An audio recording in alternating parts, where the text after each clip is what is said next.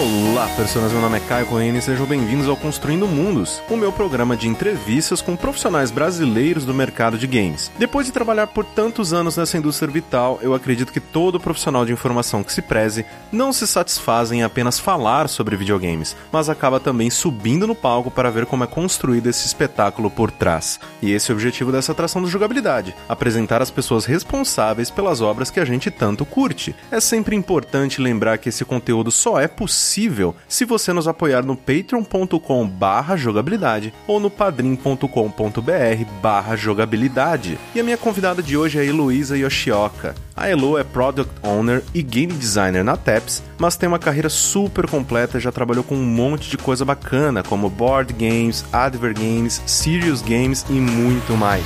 Ouve aí que foi uma aula essa conversa.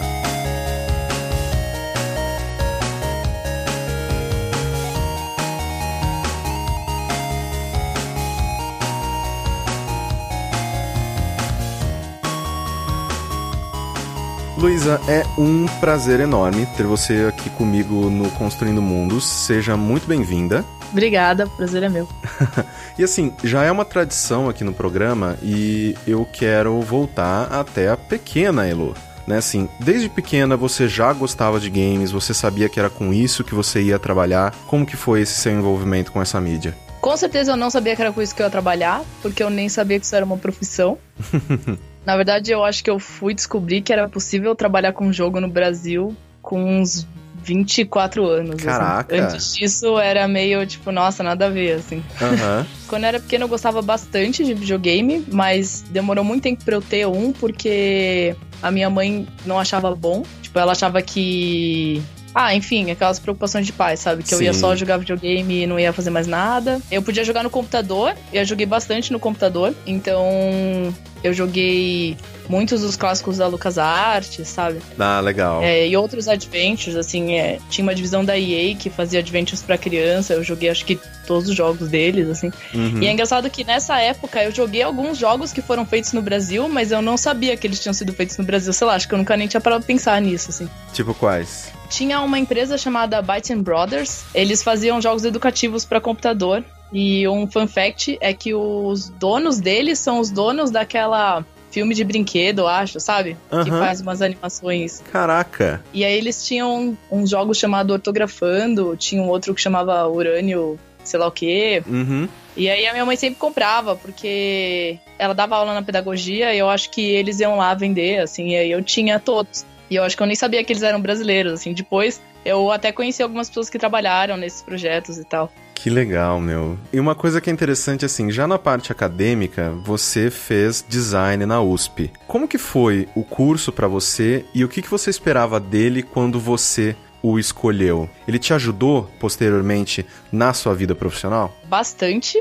Acho que isso talvez tenha sido uma das escolhas mais felizes que eu fiz. Eu decidi que eu queria ser designer bem cedo, acho que eu tinha uns 9 anos, eu queria ser designer gráfica. Eu tinha uma amiga que a mãe era designer, e aí eu queria fazer o que a mãe dela fazia. É, você tinha um ponto de referência e ficava mais fácil, né? E aí, quando eu terminei o colégio, eu já tinha trabalhado no escritório de web design, quando eu tava no terceiro colegial. Tipo, eu era micreira, eu aprendi sozinha e aí eu estagiei nesse escritório. Então, quando eu decidi prestar design, eu já tava muito certa de que eu queria fazer design. Legal. É, e aí, uma das coisas interessantes do curso da USP é que ele é super abrangente, né? Então, ele não é só design gráfico, ele também é design de produto, a ideia dele é que você passe por tudo, que você aprenda a fazer projeto mesmo, mais do que uma coisa específica. Acho que eles fazem isso em diversas faculdades, né? É difícil você ver um curso superior que ele seja bem específico e centrado. Não, isso aqui você vai ser, sei lá, gerente de produto. Não é, tem, sabe? É. Geralmente é uma coisa super abrangente que te mostra um leque de oportunidades, aí você escolhe a sua favorita, né? É, normalmente os cursos mais direcionados são técnicos, né? Sim, exato. E na FAO, já na arquitetura tinha essa tradição, né? Então na arquitetura eles já formavam designers gráficos, designers de produtos, enfim. Aí quando eu entrei, eu entrei pensando em design gráfico, pouco tempo depois eu fui para design de produto. Aí eu tava super interessada em trabalhar com móveis, com mobiliário urbano, transporte público, assim, durante muito tempo essa foi a minha pira, eu estudei pra caramba isso. E aí paralelo a isso, tinha um um laboratório da Poli que fazia um uns projetos digitais, assim, nada era jogo, mas meio parecia, assim, e, e apareceu a oportunidade de estagiar lá e eu fui. Eu não sei direito por quê. Só boas escolhas, assim. Você tem um bom, um bom faro. Eu acho que eu fui só indo, assim, sabe? É, na verdade é meio engraçado se você para pensar, porque eu nunca tive isso em mente, mas teve várias coisinhas na minha vida que meio que foram me levando, assim. Então, quando eu estagiei nesse escritório de web design na escola, eu aprendi a programar em ActionScript, então quando entrei na faculdade eu já sabia programar. Aí meio que eu fui só indo, assim. E aí, quando eu estava acho que no penúltimo ano da faculdade tinha algumas pessoas que estudavam comigo que também tinham interesse em fazer jogos. Acho que a, a que o pessoal conhece mais é a Lumi, né? Que é artista. Mas também tinha a Lucy, o Pedro Câmara e o Lucas. E aí a gente meio que começou a conversar sobre isso. E como a gente não sabia direito como fazer, a gente decidiu só se juntar e fazer mesmo, porque sei lá, a gente não, não conhecia ninguém, sabe? A gente não sabia como, e a gente falou assim: ah, se a gente tentar. Aí a gente juntou um, um grupo enorme de pessoas, na verdade, porque eu achei que ninguém ia querer fazer jogo sem ganhar nenhum dinheiro e com um monte de gente que não sabia fazer. Então eu chamei um monte de gente e no final todo mundo topou e a gente tinha umas 11 pessoas num projeto de jogo. E a gente achou que o projeto era simples, mas ele não era, ele era gigante, megalomaníaco, a gente nunca terminou. Mas o que, que vocês queriam fazer? No site do Catavento até dá para baixar, eu acho que ainda dá. Era um jogo chamado Kelvin, que era um jogo de plataforma, meio puzzle, que você podia esquentar e esfriar coisas. Assim, a premissa é simples, mas isso é uma coisa, né, que eu fui aprendendo conforme eu fui falando com mais e mais desenvolvedores, é que você pensa na premissa, você pensa numa coisa já pré-pronta, mas a partir do momento que você tem que dar um passo atrás e criar regras, criar setting, criar tudo, fica absurdamente complexo, né? É, então, e cada tipo de interaçãozinha era um problema, sabe? Então Sim. você podia. Só, só de água já tinha todo um fluxo, né? Porque se tivesse poça d'água, você esquentava, ela virava vapor, se você esfriava, virava uma goteira. E aí, se você esfriava de novo, virava um gelo que você podia empurrar, e aí podia ter inimigos dentro do gelo. E aí tinha várias outras coisas que a gente tinha imaginado, no final a gente acabou nem fazendo. E aí, junto com isso, a gente tinha um programador que queria fazer tudo do zero em C. Ai, caraca. É. A gente ficou bastante tempo patinando. Aí até o, o time foi encolhendo, chegou um ponto que a gente tava, acho que em sete pessoas, seis pessoas. E esse programador desistiu e a gente decidiu jogar tudo pro alto e fazer em Construct. Uhum. E aí no final saiu alguma coisa e isso foi muito bom para todo mundo do grupo, na verdade, porque a gente criou um portfólio, né? Sim. E aqui no Brasil, pelo menos naquela época, era muito difícil alguém que já tivesse feito algum jogo. Então, no fim das contas, foi meio que isso que fez a gente começar a realmente trabalhar com jogos, assim. E assim, diz para mim se foi antes ou depois disso, né, desse seu rolê, que você trabalhou como colorista, artista 2D e também como programadora né, em ActionScript, tanto na Pingado quanto na ACF, né, nos jogos educacionais. É, eu já tinha entrado na Pingado, eu era super fã deles, assim. Na época que eu entrei na Pingado, eu queria fazer quadrinhos. Eu tinha mudado completamente, eu queria ser ilustrador e queria fazer quadrinhos. e aí eles faziam, eles faziam uns quadrinhos incríveis, assim, e, e foi super legal. Só que aí no tempo que eu estava lá dentro foi quando eu comecei a querer ir para jogos, e aí nessa época época eles estavam fazendo muito jogo educativo uhum. em Flash, e aí eles descobriram que eu programava, então eles foram passando cada vez mais coisas desse tipo para mim, assim, quando eu entrei, eu trabalhava mais como colorista é, para livro didático, e aí quando eu, no final eu tava praticamente só programando e fazendo animação para jogo. Que animal. É, aí quando eu me formei na faculdade, eu entrei nessa associação que eles faziam jogos educativos. Mas eu fiquei bem pouco tempo lá, na verdade, porque eu achei que eu ia trabalhar com outras pessoas, mas eu, na verdade, ia fazer jogo sozinha. Ah, e caraca. aí eu comecei a pirar, assim, de ficar sozinho o dia inteiro. porque eu ficava literalmente sozinha numa sala fazendo jogo. Caralho, assim, tipo, numa é. sala que só tinha você. É, e não tinha nenhuma janela, era bem estranho. não, gente, credo. E aí eu fiquei lá pouco tempo, Aí eu recebi a proposta para trabalhar na Silks como game designer e sair de lá. Sim. Antes da gente ir pra Silks, uma coisa que eu queria te perguntar é que eu não conversei ainda com ninguém que tenha trabalhado com jogos educacionais. Você consegue falar um pouquinho mais sobre isso pra gente, assim, no sentido de qual que era o escopo, quais eram geralmente os clientes, porque a gente não vê muito isso assim, sei lá, você não vê jogos educacionais sendo vendidos, sei lá, no Steam, na nuvem, sabe? Esse tipo de, de jogo ele é desenvolvido geralmente para, sei lá, instituições educacionais, para o governo. Como que funcionava isso na sua época? A maior demanda de jogos educacionais vem das editoras mesmo, né? Hum. É, até pouco tempo atrás, bem pouco tempo mesmo, era uma, um dos critérios que se pedia nos editais. E aí, para isso, eles precisavam ter uma certa quantidade de jogos educativos ah. no num CD ou num DVD que vinha junto com o livro.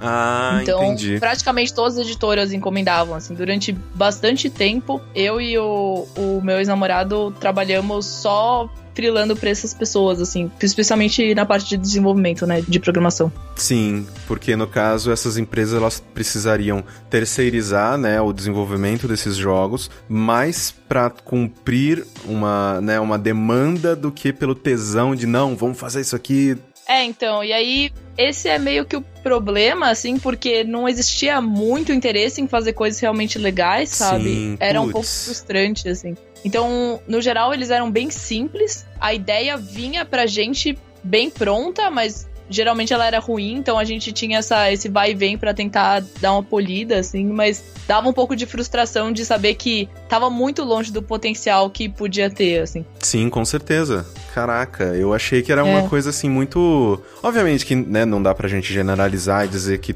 todos os jogos educativos são desenvolvidos com esse pensamento, né? Com esse tipo de mindset. Mas é bem triste, né? Quando você, às vezes, você enxerga um potencial bem bacana naquela plataforma para a educação e meio que, não, a gente faz porque a gente tem que fazer. É, eu acho que também falta bastante de conhecimento de mídia mesmo, né? Hum. É uma mídia muito nova e é muito novo jogo ser usado na sala de aula, etc. Assim. Então, Sim. eu acho que ainda Ainda vai demorar um pouquinho, sabe? Sim, sim. Mas é uma coisa que eu gostava bastante, assim. Eu tinha muita vontade de realmente fazer jogos educativos legais, assim. Atingir o potencial que eles realmente tinham, né? É, exatamente, assim. Lá para Silks, né? Como você disse, você foi como game designer e além de outros projetos, você também trabalhou com Adver Games, o que eu acho ótimo, né? Porque, obviamente, que uh, talvez a sua visão sobre isso seja um pouco diferente, mas os Adver Games, eles são quase um resumo da realidade brasileira de games por muito tempo, né?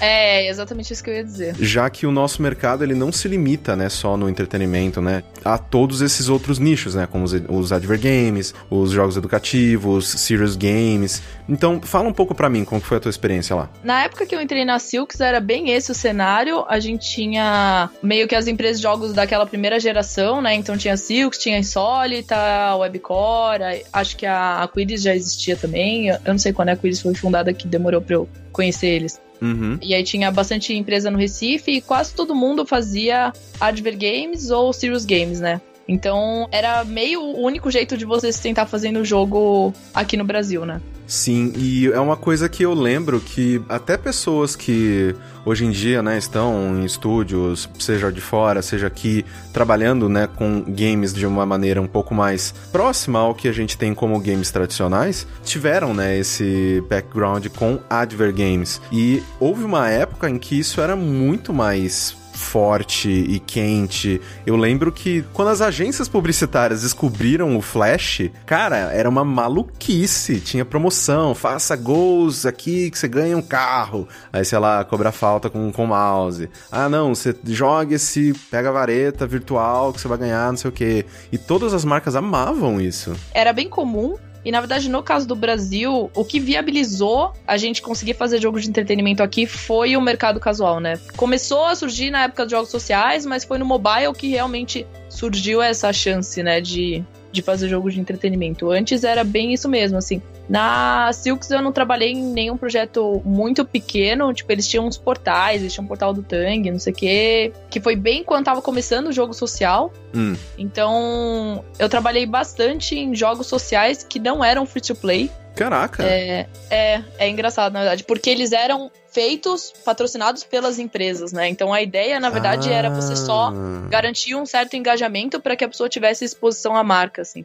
Sim. E é uma coisa meio interessante porque um dos jogos que eu trabalhei lá era um jogo que foi encomendado pela Fox, chamado Eco City, era um city builder. Hum. E ele não tinha nenhum in-app purchase, mas ele tinha propagandas dentro da cidade do jogo. Então, tipo, a cidade do jogo tinha outdoors e tinha outras placas, tinha prédios dirigíveis que tinham propagandas de outras coisas. Isso hoje em dia a gente chama de native ads. Sim. E apareceu com tudo no mobile e eu olho e, tipo, há seis, sete anos atrás, os caras estavam tentando fazer isso pegar no Facebook, assim. e, e, foi meio triste porque, por acho várias razões, eles acabaram não conseguindo e cancelando o jogo, né? Mas é engraçado ver que eles estavam meio no caminho certo, só que talvez eles não tivessem infraestrutura ou potencial de venda que você tem hoje em dia. Exato que animal, era meio que um, um protótipo, né? Um, o pré de uma coisa que hoje em dia, basicamente, o mercado mobile, muitas, né? Muitas empresas giram ao redor disso, né? É, então. E aí foi lá que, assim, eu descobri o que era game design, eu comecei a fazer coisas de game design com o catavento.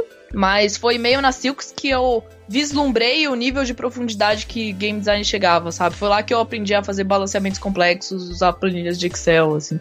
Então, apesar de tudo, foi um aprendizado bem bom, sabe? Sim, sim, com certeza. E logo em seguida, você ficou mais de um ano também como game designer na Inova Decisionware. É. E lá você trabalhou com board games. Trabalhei com board games, é. Então, isso é uma coisa até que a gente conversou nas trocas de e-mails e foi exatamente sobre essa sua paixão por game design né, que a gente estava conversando, e eu queria fazer para você então umas perguntas um pouco mais específicas nessa parte, né? Só para contextualizar, a Enova é, ela não existe mais, hum. acho. Era uma empresa de serious games, né? Então eles também faziam projetos terceirizados para empresas, só que a diferença é que esses projetos eram para treinamento, né? Sim, sim, no caso, um, num passo atrás, então. Explica para os nossos ouvintes a diferença de um advergame para um serious game. É, então, basicamente é o público, né? Então, Advergame é feito para os consumidores mesmo, né? É realmente uma publicidade. E Serious Games é interno, então é para os funcionários, sabe? Então, ah, a gente precisa treinar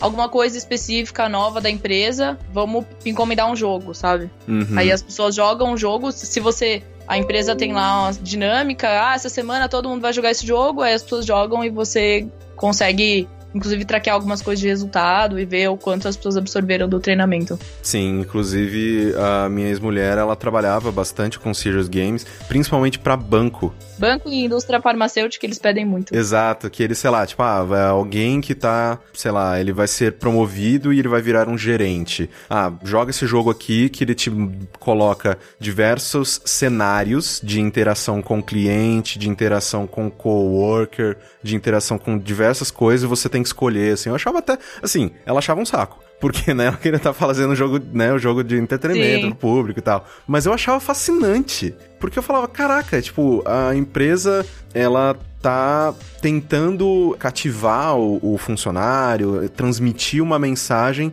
de uma maneira melhor do que um PPT, sabe? Uma, uma apresentação, ah, isso aqui, né? Não, tá colocando um jogo, uma coisa interativa pro funcionário se sentir mais no comando. Eu achava isso fascinante, assim.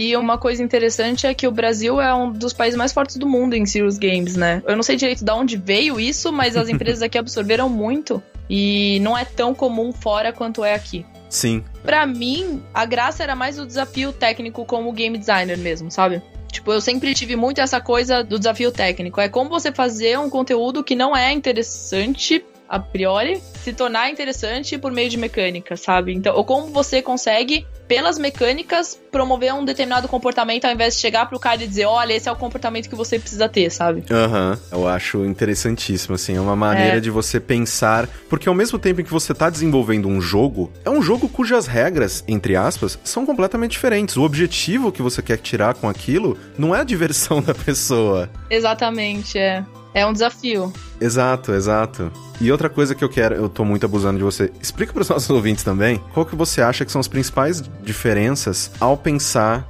num game design de um jogo tradicional e de um jogo de tabuleiro? Acho que a primeira coisa, talvez seja a principal, é que o, o jogo de tabuleiro não pode ter nenhuma conta complexa, né? Hum. Se você pedir pro cara, na verdade, fazer qualquer coisa que seja mais do que uma soma, provavelmente isso já vai dar problema, sabe? Uhum. E se, se você tiver que ter isso, então você vai precisar de algum tipo de representação, enfim, um tabuleiro ou peças ou algo do gênero que fique simples de fazer, né? Sim, se a pessoa tiver que contabilizar os pontos que ela tem na cabeça, ferrou já. É, exatamente. É melhor você dar alguma coisa para ela anotar, para ela pegar pecinhas, algo, né? É, é. E aí tem toda a questão física mesmo, né? Então, como é que você transforma tudo o que você quer no jogo em peças, em recursos físicos, né? Como é que você monta tabuleiro, como é que você faz essa dinâmica entre pessoas. E aí, como você não tem a vantagem da inteligência artificial em jogo de tabuleiro, uhum. isso também é uma questão, né? Então, fazer jogo co-op de tabuleiro é um desafio muito maior do que você fazer um jogo co-op no computador. Porque você precisa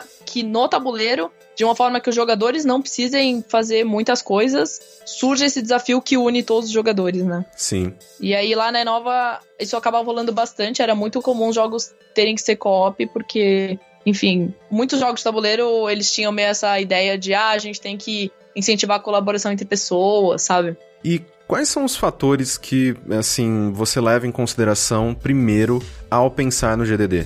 Né? Inclusive, né, assim, o que, que você acha do GDD, né? Por você acha é. que é importante um bom documento de game design ou nem tanto, né? Porque eu já tive essa conversa aqui em outro episódio. Tem pessoas que levam o GDD como a Bíblia, né? É. E o que, que você acha disso? Eu nunca consegui trabalhar sem absolutamente nenhuma documentação. Hum. Eu acho que isso funciona. Na verdade, para não dizer nunca, eu tô fazendo isso agora, porque a gente tem um grupo e são quatro pessoas, então é muito fácil, sabe? A gente se une toda semana e a gente não precisa documentar nada, a gente só Sim. fica decidindo as coisas na hora, assim. Mas se você tem mais do que quatro pessoas, você provavelmente vai precisar escrever, sabe? Porque alguém vai esquecer alguma coisa. E acho que uma, uma das coisas mais complicadas de você não documentar nada é você entra numa discussão de sei lá quanto tempo, e aí conclui um negócio, ninguém anota, aí esquece, aí tem que ter a discussão inteira de novo para lembrar o que, que foi a conclusão final, assim. Exato. É bem desgastante. Às vezes você tá lutando por um ponto que já foi resolvido antes, só que ninguém, né, registrou, ninguém botou aquilo no documento e por que, que a gente tá tendo essa conversa?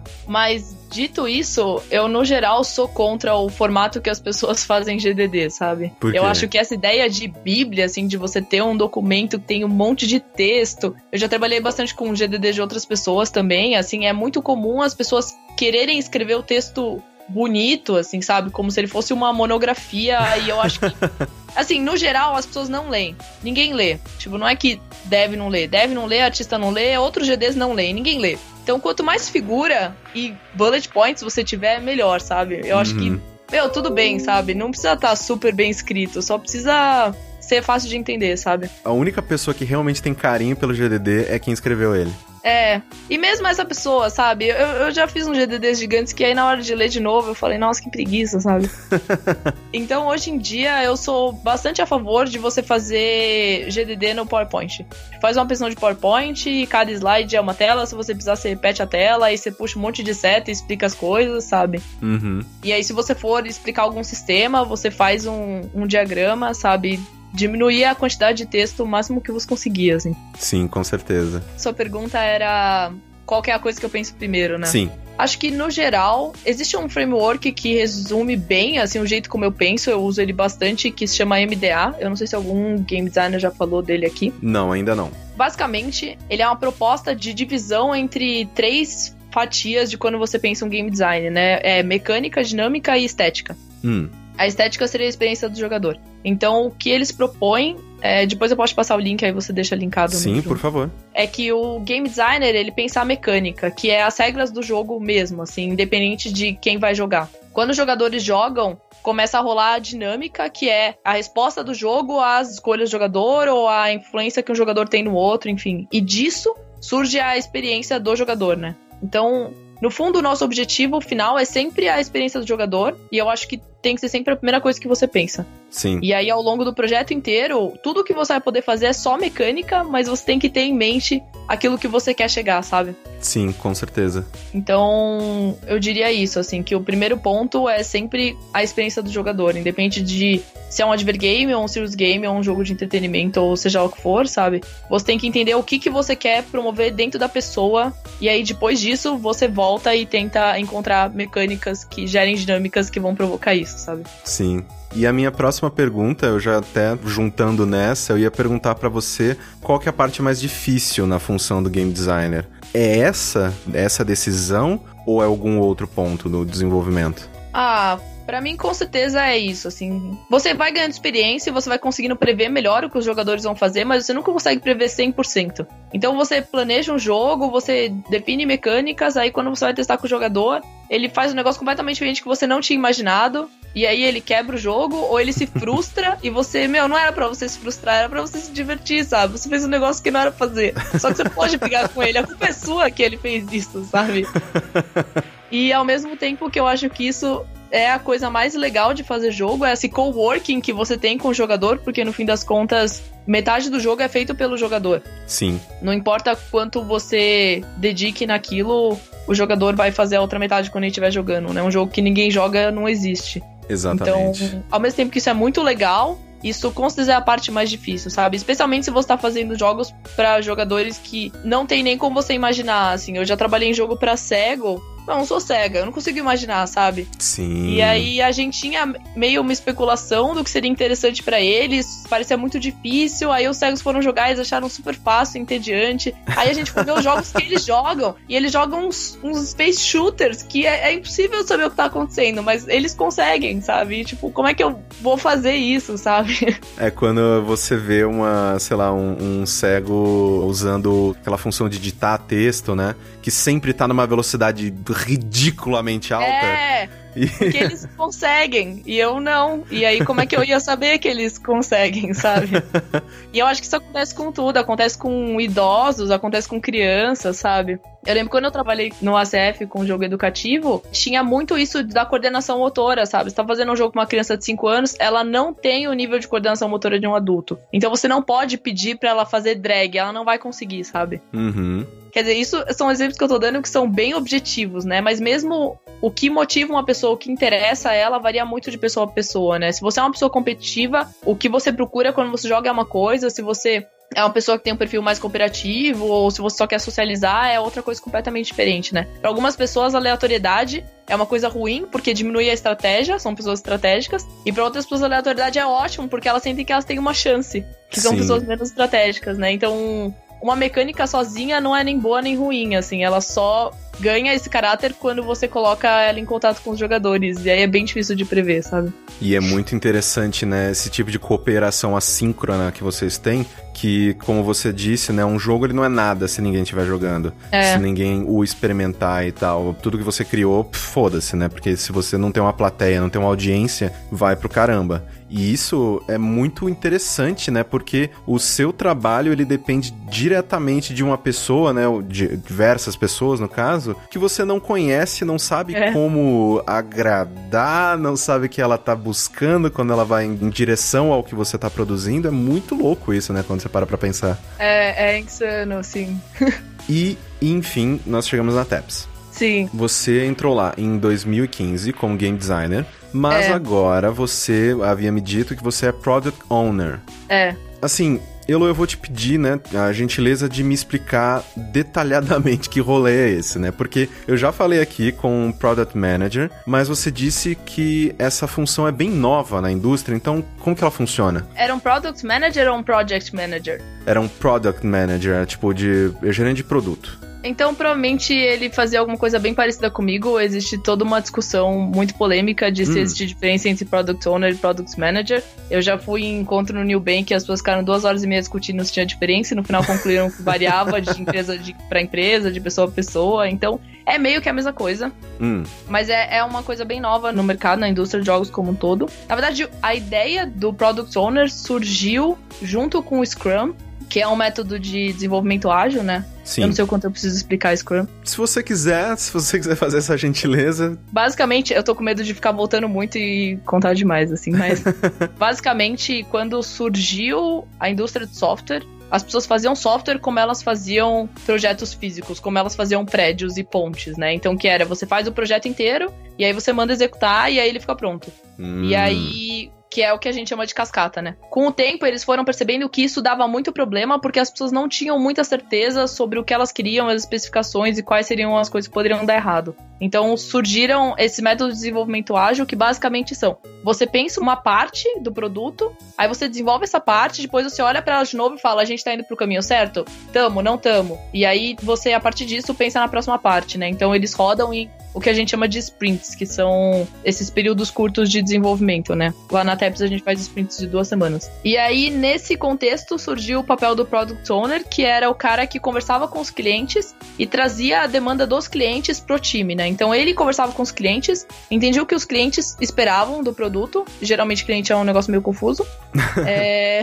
E aí eles transformavam isso em requisitos de projetos, tarefas, cards, enfim, isso varia de empresa para empresa, né? E aí o time pegava isso e desenvolvia, e aí devolvia pro product owner, o product owner aprovava ou não e conversava de novo com o cliente, enfim, ele fazia esse meio de campo. Sim. Aí, com o passar do tempo, surgiram startups e, e hoje em dia a gente tem muito essa coisa de lançar o, o aplicativo ou o produto que seja e não parar de trabalhar nele, né? Isso também é uma coisa meio nova, surgiu com, enfim, a gente ter uma internet melhor, especialmente, né? Sim, com certeza. E hoje em dia em celular isso é super comum, né? É normal um jogo fazer update, se ele não faz update, você meio considera que ele tá morto. Sim. É, e aí, nisso, o papel do Product Owner mudou um pouquinho. Então, o Product Owner é super comum em qualquer startup, todas as startups têm. E ele é esse cara agora que faz o papel do usuário final também, sabe? Hum. Então ele pega métricas do aplicativo e conversa com os usuários dele e aí define a partir disso quais seriam as próximas coisas para serem desenvolvidas.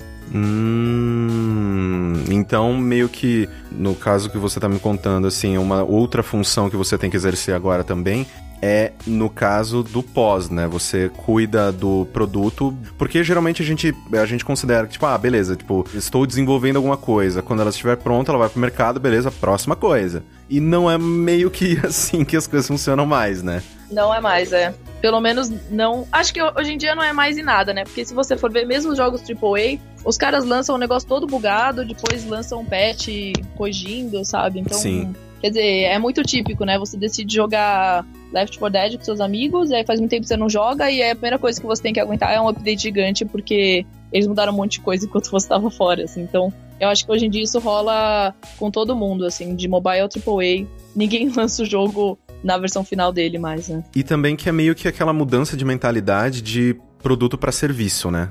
Exatamente, é exatamente isso. Né, que a gente vê bastante isso. E a gente vê também que diversas empresas elas estão conseguindo trabalhar muito bem com isso quando você para pra pensar que quando no período de desenvolvimento tradicional de um jogo, é, às vezes ele não é o suficiente ou às vezes ele não atingiu o potencial do que ele poderia. A gente Sim. vê empresas, né? Eu vou colocar um exemplo aqui, tipo, de empresa grande fazendo isso porque é mais fácil para todo mundo visualizar. A Yubi com The Division ou com Rainbow Six Siege Tipo, são jogos que eles lançaram meio que. Mas com o tempo e o trabalho que eles aplicaram em cima deles, se tornaram os jogos que você fala, sim, foram jogos de, de, sucesso e eu espero que ela trabalhe mais com esses jogos, né, em sequências ou mesmo nessas versões com mais conteúdo, né? Nisso que você falou de jogo como serviço, né? Acho que tanto jogo celular quanto MMOs mesmo, você vê isso muito, né? Porque a ideia você pega um WoW, sabe? As pessoas jogam ele durante 10, 15 anos, Sim. sabe? Tem gente que começou lá no começo, tá jogando até agora. Os caras estão tentando fechar o negócio e as pessoas não vão embora, né? Acabou é... a festa, gente. Já acendeu a luz. É, mas é muito isso, né? E aí as pessoas não param de jogar o WoW. E isso tem tudo a ver, assim, porque você lança o jogo, ele tem um certo tamanho, Obviamente que você não vai conseguir lançar um jogo de 15 anos de uma vez, sabe? Ninguém faria isso. Sim. E aí você vai vendo que as pessoas estão chegando no final do conteúdo e você precisa lançar updates porque você precisa garantir que as pessoas ainda têm o que fazer, né? Então é exatamente isso, assim. E aí, dentro disso, a função de um product owner é pegar esses feedbacks e transformar eles em novas features, enfim, decidir o que, que vai acontecer em cada update do jogo, sabe?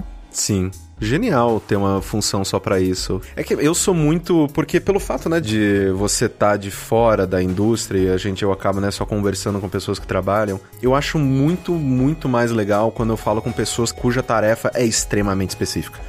do que, tipo, ah, não, eu sou programador e eu programo tudo. Ah, tá, eu sou, sei lá, artista e eu faço todos os sprites do jogo. Ah, não, tá legal, tipo, bacana, mas eu gosto quando é específico, eu gosto quando, Sim. tipo. Porque quando a gente fala sobre funções específicas, a gente começa a mostrar cada vez mais o quão profundo é essa profissão, é esse mercado. E olha quantas coisas legais que as pessoas podem fazer dentro dele, sabe? Porque senão você fica preso, né? Tipo, ah, não, ok, eu sou, eu faço a trilha, eu faço o desenho ou eu programo. Tipo, é isso. É que no geral é mais palpável essas coisas, né? Sim. Quando você olha um jogo, se você não sabe que um Product Owner existe, você, mesmo sabendo que ele existe, eu gosto bastante de especular isso, sabe?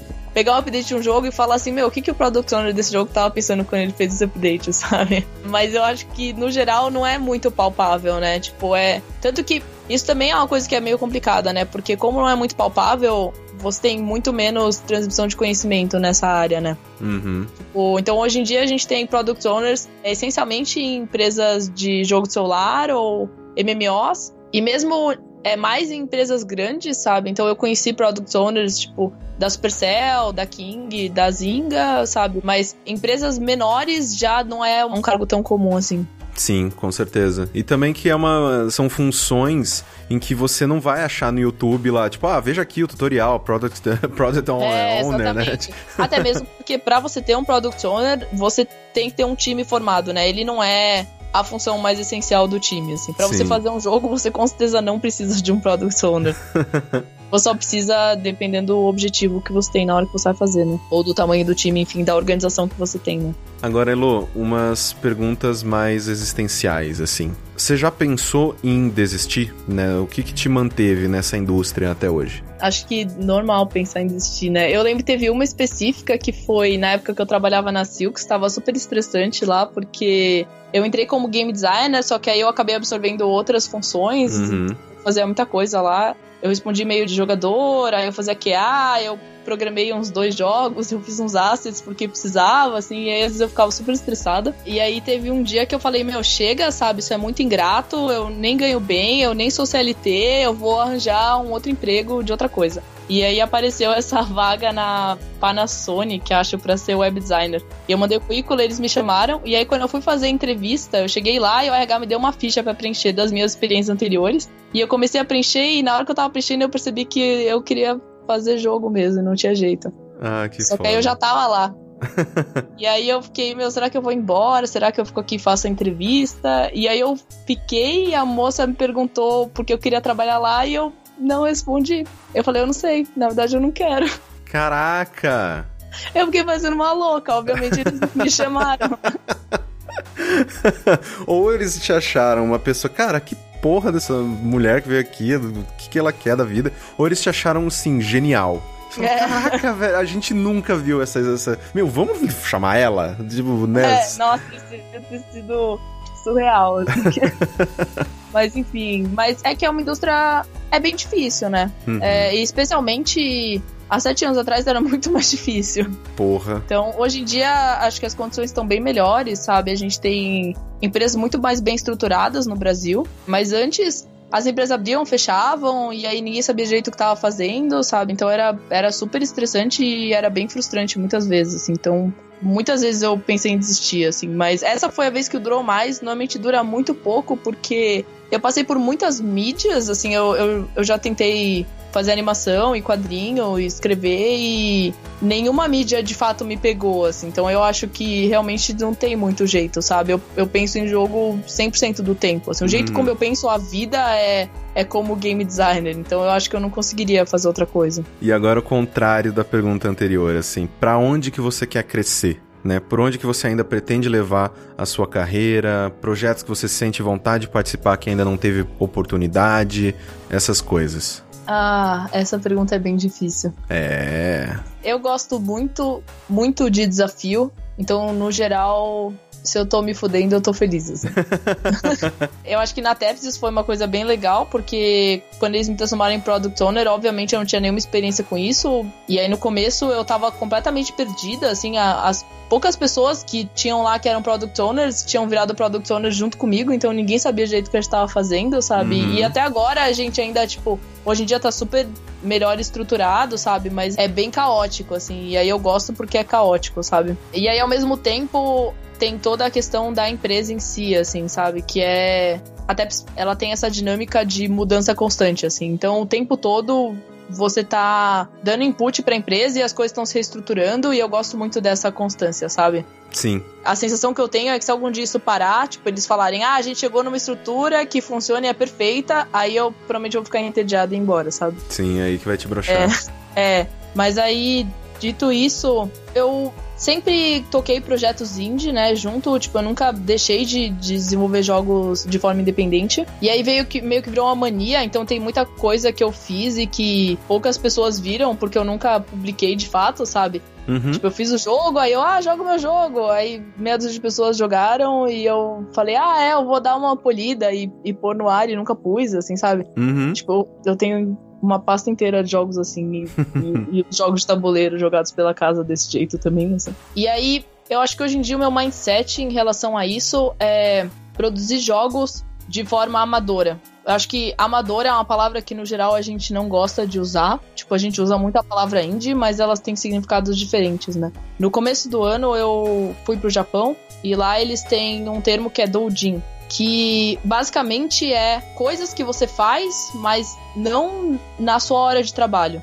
Então, você tem desde caras que, sei lá, o cara é gerente da Honda e aí, nas horas vagas dele, ele quer fazer jogo, ou música, ou whatever. Até caras que são mangakás, e nas horas vagas deles, eles fazem mangás também, só que eles não são pagos pra fazer esses mangás, então isso é doujin, sabe? E aí lá eles têm esse cenário super forte, tipo, eu tive a, a oportunidade de ir num evento de doujin e eu achei incrível, assim, porque infinitas pessoas, porque no Japão tudo é infinitas pessoas, assim, era tanta gente que a, a fila ia e voltava e eu não conseguia ver a hora que ela fazia a curvinha, assim. Aham. Uhum. E era, tipo, ia muito longe. E o maior evento lá é seis vezes maior do que o que eu fui, assim. O que eu fui eu já achei muito absurdo. Caraca. E aí, e aí dentro desse evento, você vê todo tipo de pessoa em todos os níveis diferentes técnicos e de investimento que a pessoa quer a fazer aquilo. Então, tem desde produtos super bem acabados, de pessoas que tecnicamente são muito boas, até, meu, o cara que fez um quadrinho e grampeou, assim, que é esse esquema Zine, né? Uhum. E para eles é muito mais publicar aquilo que eles fizeram como um encerramento do trabalho do que de fato como um sonho de viver daquilo e ganhar a vida com aquilo, sabe? Sim. Acho que tem dois exemplos que são bem conhecidos no ocidente de Doujin até. Um é o Cave Story, né? E o outro é qualquer jogo da série Touhou. Na verdade, Touhou foi um talvez o caso mais peculiar de Doujin, porque o negócio cresceu tanto que eles têm a própria convenção, né? E aí tem vários fangames de Toho, que já é um, um, negócio que o cara fez nas horas vagas dele, assim, então é bem interessante, é. E aí eu meio que acho que esse é um caminho que faz bastante sentido, sabe? Porque eu não tenho vontade de fazer jogos agradáveis nas minhas horas vagas. Não é como se você tivesse com aquela vontade de trocar a sua carreira, né? Tipo, ah, não, eu, eu quero buscar uma carreira como desenvolvedora independente para ter mais controle sobre tudo que eu faço. Não, você quer desenvolver coisa ainda, fazer jogos, mas coisas mais para você do que para um público. É, porque mesmo que você esteja fazendo indie, você não ter nenhum investidor, nenhuma publisher, nem nada, você ainda tá tentando agradar alguém, sabe? Sim. E a gente tem muito essa coisa do jogo divertido. Ai, tem que ser divertido, sabe? Uhum. E eu não queria fazer jogos que as pessoas gostem. Eu queria fazer jogos que as pessoas não gostem, sabe? e aí é, vai ser bem difícil convencer alguém a me dar dinheiro por isso, assim. Então. então, atualmente é meio nisso que eu tô, assim, sabe? Tipo, eu gosto bastante de trabalhar na TEPS. Eu pretendo ficar lá, eu não sei. Eu não tenho nenhum plano de sair tão cedo. Sim. E aí, paralelo a isso, eu quero fazer jogos que sejam realmente desagradáveis, que as pessoas me odeiem. Eu quero fazer jogos sobre. Ah, você achou que esse jogo ia ser legal, mas ele não é, ele é sobre o vazio da vida. E. Porque eu acho que falta isso bastante, assim. Sim. E, e como a indústria de jogos ela virou uma indústria muito rápido, né? A gente muito rápido virou uma indústria de entretenimento que move dinheiro pra caramba, assim. Nunca teve esse espaço para você realmente não fazer jogos divertidos, né? A gente tem, hoje em dia, bastante jogos inovadores, mas quantos jogos você já jogou que realmente não eram divertidos, sabe? Que faziam você se sentir mal, assim. Acho que jogos de terror, talvez a maior parte deles tenha um pé nesse aspecto, assim, mas tirando isso, são poucos. É que todo jogo tem um payoff, né? Rola aquele, aquela dificuldade, ou aquela tensão, ou aquele medo, mas depois é. sempre vem um payoff. É, sim. No geral, eles têm. E aí eu queria fazer um que não tivesse. Eu queria fazer vários que não tivessem. Assim. eu gosto muito. Porque tem ideia. muito filme que é assim. Você Sim. vai no cinema normal, sabe? Você assiste A Mina de Ouro, que, meu, a mina lutou pra caramba, aí no final ela bate a cabeça, aí ela vira paraplégica, aí ela tenta se matar e não consegue, e aí no final ela consegue. E aí acaba o filme e você fica, mano, eu queria ter sorrido pelo menos uma vez nesse filme, sabe? E a gente tem muito isso em cinema, em livros, sabe? Teatro, e a gente não tem isso em jogo ainda, sabe? Eu acho que talvez a gente não precise recompensar as pessoas, sabe? Eu acho genial. Eu gosto muito. Por favor, faça. Faça e avisa, que aí. Tá bom.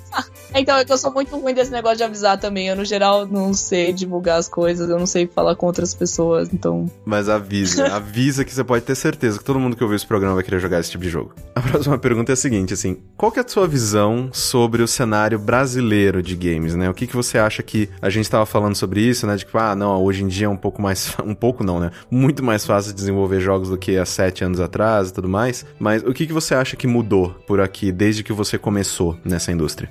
Ah, eu acho que principalmente surgiu o cenário mobile, né? Mesmo, uhum. assim, acho que foram essas duas coisas, né? Um foi o cenário mobile e o outro foi o cenário indie. A gente tem ainda muitas barreiras de publicação, né? Então você até tem jogos legais que poderiam sair para, enfim, agora tem o Greenlight que tem vantagens e desvantagens, mas. Ele funciona daquele jeito meio confuso é, dele, né? Mas antes você tinha essa barreira gigantesca, né? Então, meu, não existia, assim, tipo, sabe, era muito raro alguém conseguir um, um kit de desenvolvedor de um console, sabe? E jogo de PC meio que ninguém ganhava dinheiro fazendo, sabe? Antes de surgir o Steam. Então o celular foi meio essa forma muito democrática de publicar jogo, né?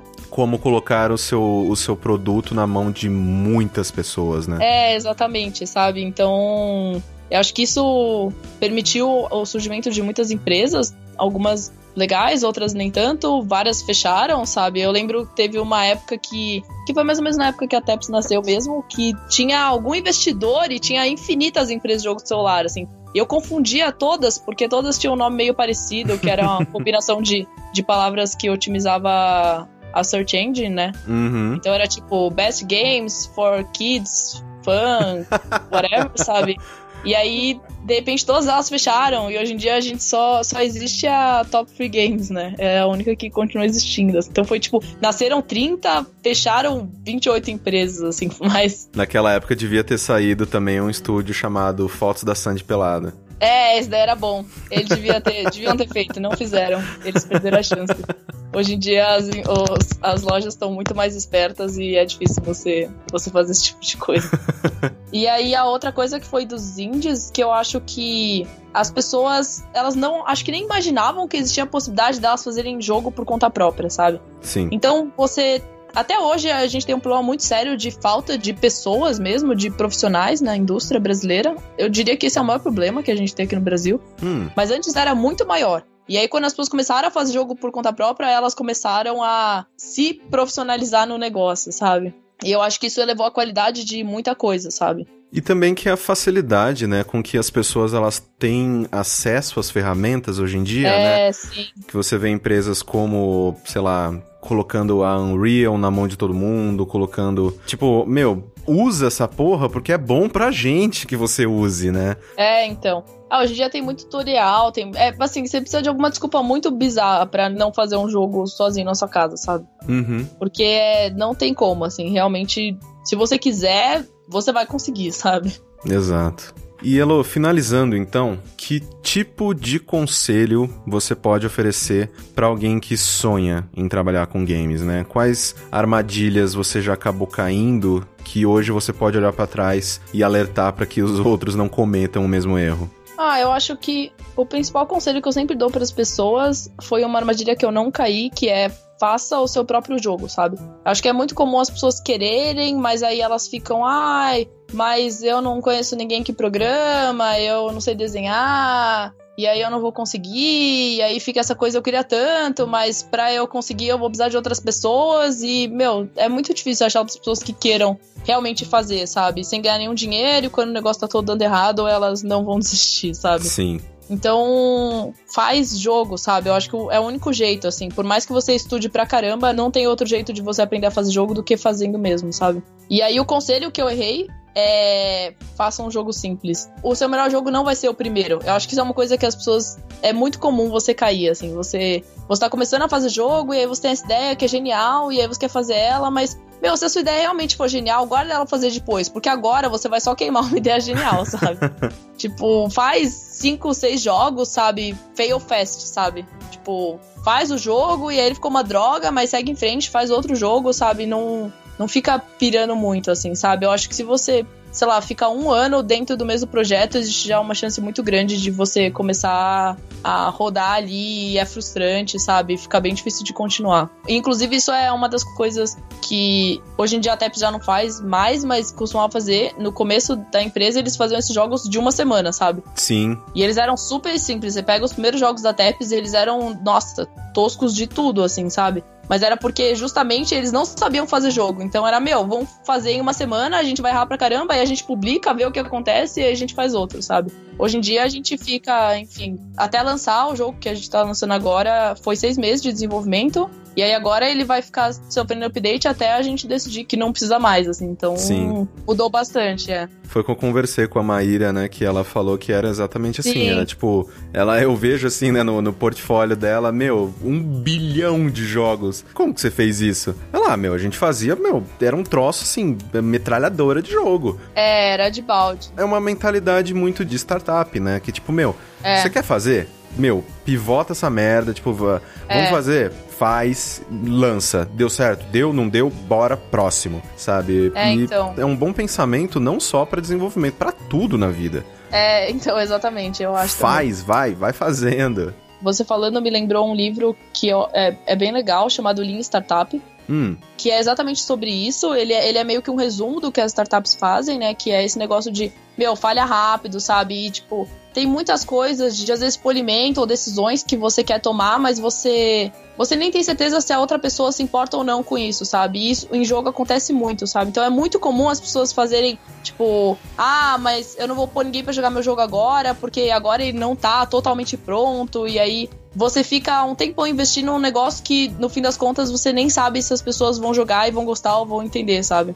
perfeito. É Então- exatamente isso. Vale muito mais a pena você ficar um mês no negócio, sabe? Ou uma semana e já mostrar para as pessoas, sem visual final, às vezes sem código final, sabe? Ó, eu tivesse ideia desse jogo, dá uma jogadinha, vê o que você acha, sabe? Aí as pessoas falam, ah, eu acho que ia ser mais legal se tivesse isso, se tivesse aquilo, sabe? Tipo, eu acho que você tem muito mais aprendizado do que se você fica um ano inteiro, assim. E aí começa a ficar frustrante, você começa a gerar pressão pra caramba, né? Porque, caramba, eu tô há um ano nesse projeto, ele tem que sair bom, sabe? Então eu não posso deixar ele sair com bug, eu não posso deixar ele sair sem esse nível de refinamento na arte ou, ou nos levels, sabe? E, eu acho, no geral, eu vejo isso dá muito problema, sabe? Tanto em empresas pequenas quanto em empresas grandes. Só empresas grandes aí é 10 anos, né? Mas, tipo, a gente conhece alguns casos, assim, que você vê que os caras, meu, eles já estão há tanto tempo naquilo, as pessoas estão esperando tanto que é uma puta pressão e, meu, o cara não vai conseguir entregar um produto no nível, sabe? Sim. Que é o que a gente chama de development hell, né? Exatamente, você tá tanto tempo em cima de uma coisa que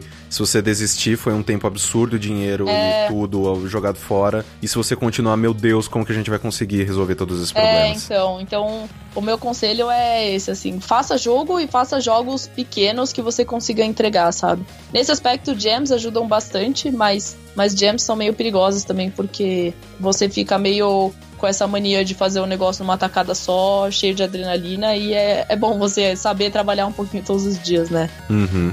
Elo, muito, muito obrigado pelo teu tempo e pelos seus conhecimentos. Foi incrível ter você aqui comigo. Legal, obrigado.